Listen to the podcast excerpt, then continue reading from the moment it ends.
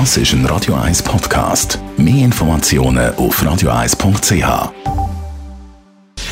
Gesundheit und Wissenschaft auf Radio 1. Unterstützt vom Kopfwehzentrum Irlande Zürich. www.kopfwww.ch in Zürich erkranken 39% mehr Kinder an Hirntumoren als üblich. Das zeigen bislang unveröffentlichte Zahlen, wie heute der Tagesanzeiger darüber berichtet. Am schlimmsten trifft es Wieland und Betroffene fordern jetzt eine Aufklärung, weil der Kanton äh, von dem deutlich erhöhten Krebsrisiko bei Kindern gewusst hat, aber geschwiegen hat. Der Tagi druckt dabei auch ein internes Dokument ab, das eine Expertengruppe vom Kanton im Mai 2019, also letztes Jahr, erfasst hat. Die Wahrscheinlichkeit, dass es da um eine zufällige Erhöhung handelt, liegt bei 0,2 Prozent. Prozent. Und auch das Berner Institut für Sozial- und Präventivmedizin hat im Frühling äh, das Jahr eine Studie publiziert mit der Erkenntnis, sowohl im Berner Seeland als auch im Zürcher Wieland haben Kinder ein 20 Prozent höheres Risiko, an einem Hirntumor zu erkranken.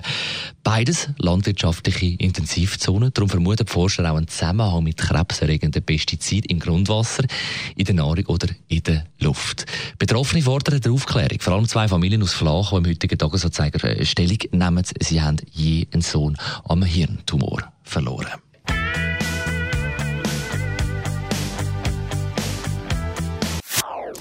Das ist ein Radio 1 Podcast. Mehr Informationen auf radio1.ch.